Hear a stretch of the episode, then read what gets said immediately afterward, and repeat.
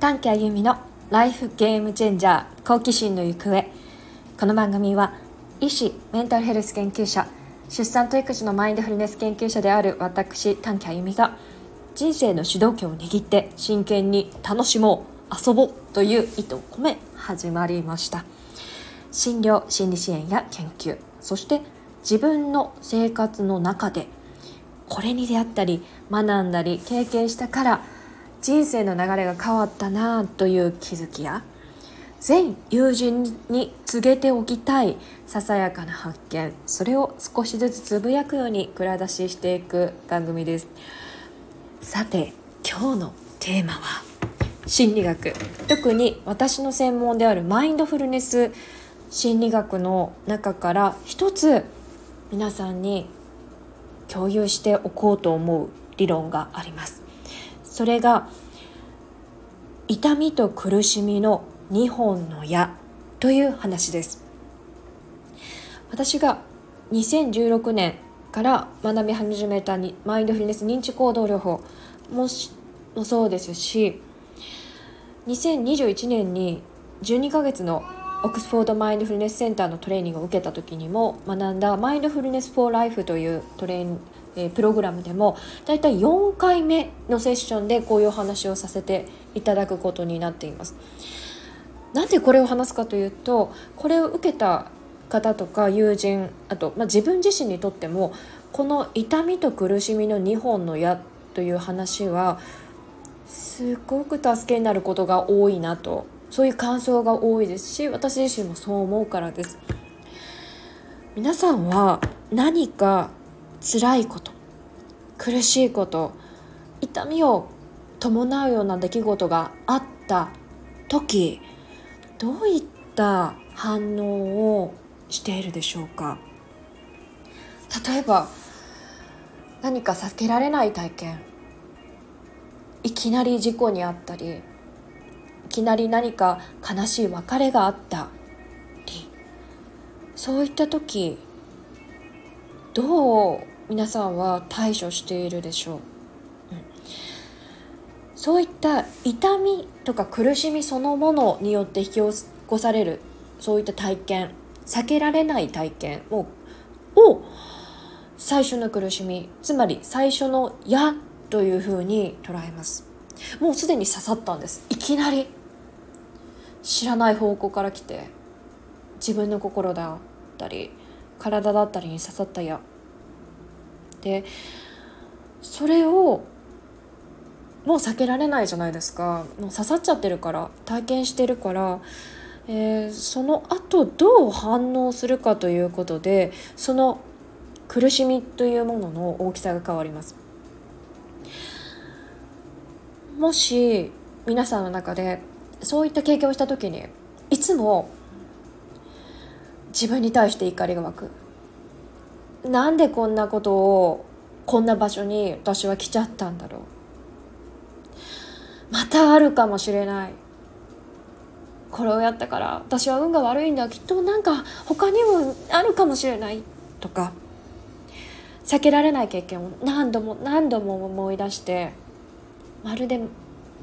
まるで今日も今この瞬間もあの時の体験を思い出してる。もしくはそれが行われた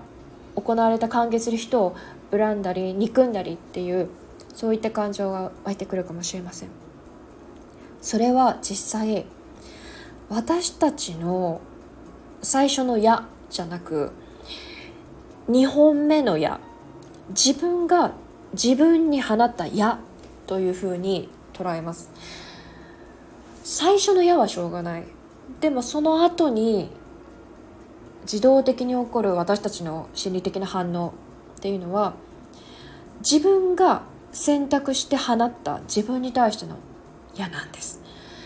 この自動的な痛みとか苦しみに対してのもともとの反応というのもいろいろ皆さん経験したことがあるんです。そういったことがあるとなんて私愚かなんだろうとかインターネットにすごく没頭して中毒になったり考え続けたり誰かを批判したりやけ食いしたり八つ当たり感触周りの人への苛立ち。それは私たちが一本目の矢痛みや苦しみを経験した時にそこから逃れやすそうに見えるまるでそれが救いのように見えるような道なんです。でも結局それをすることに2本目の矢を自分にも放つし周りにも放つ。だから困難はなくならずにむしろ悪化するんです。そこで1本目の矢が来た時にさて次の反応をどうする？って自分に問いかけてより優しい選択をしようよっていう時に思い出してほしい理論なんです。体験したこと刺激を受けて私たちの体っていうのはいつでもどこでも何かスイッチが押されます。で私たちが意識をそこにしっかりと持っていなければその体験したもの刺激に対して自動的にいつもの悪循環にさせるような2本目の矢を自動的にバンって放つような反応が起こります。でもそこには実はスペースがあるんですよ。体験したこと刺激があった後少し深呼吸したり落ち着いて今何が自分の中に起きていてどんな感情があって悲しいのか怒ってるのか切ないのか辛いのか泣き叫びたいような痛みっていうのの中に私たちのスイッチあります。でそれをすぐに何か行動して消そうとしたり叩こうとするんじゃなくて一回自分の体心そういったものを見てそれから反応を選びます。そこは実は自由があります。1対1対応じゃなくて。で2本目の矢を放つ前に自分の矢を受けた自分をいたわってほしい。私たちはもうすでに痛みを持っています。もう一回矢を刺し続けてるのは自分です。誰かのせいで何かをきっかけに私たちは傷ついたかもしれない。立ち上がれないぐらい落ち込んでいるかもしれない。でもそれをまたもっと打ちのめすような自分を痛めつけるような一言を放つ必要なんてあります？放たなくていい。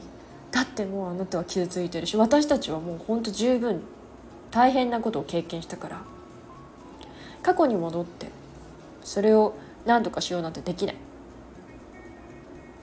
でもまず最初にできるのはそれを自覚することです。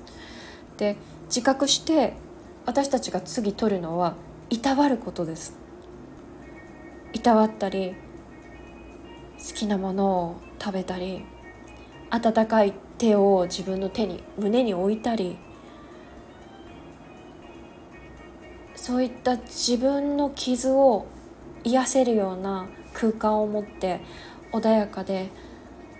穏やかな空間だったり待つことだったり自分がきっとまた浮上してくる。この傷は癒えるんだっていう信頼を持って自分が信頼できなかったら誰か大好きな人を横にただいてもらって急いでその傷が癒えるのを何とかしようってするよりかは味わって味わって味わってでももう一本の矢は刺さない選択を取れると思う。それが私たちができる気づきの方法でのマインドフルネスっていう理論もうちょっと詳しくまた今後も話そうと思うんですがこの苦しみの2本の矢という理論は1本目の矢。消さない。変えれない。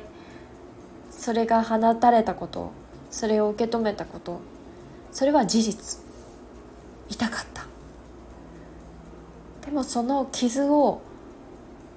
癒せるのも自分で立ち上がれるのも自分でもっと自分に優しくて他の人にも優しい選択はそれは取れるんだよ。絶対選べるからってそういったこう励ましになるような理論なんじゃないかなと思います。マインドフルネスのこういったプログラムはまずこれが一つ助けになる部分もあれば他の理論が助けになるということもあるんですがその物事との扱い方その物事との態度っていうものがもっと私たちの手の中にあってどんな態度を意図して取っていくのかっていうことは選べるよっていうのをこのプログラムを通して分かって気づいていただくっていうことが一つ目的の一つになってます。この理論ぜひ覚えててもらったらいいと思います。そして日常の中にもあの、ね、この8週間のプログラム受けられなくても覚えててほしいんです。もう一度傷つけようとしている人はいないのか。優しい選択を取っていきましょう、はい、では今日はこの辺りまで。皆さん今日も良い一日を。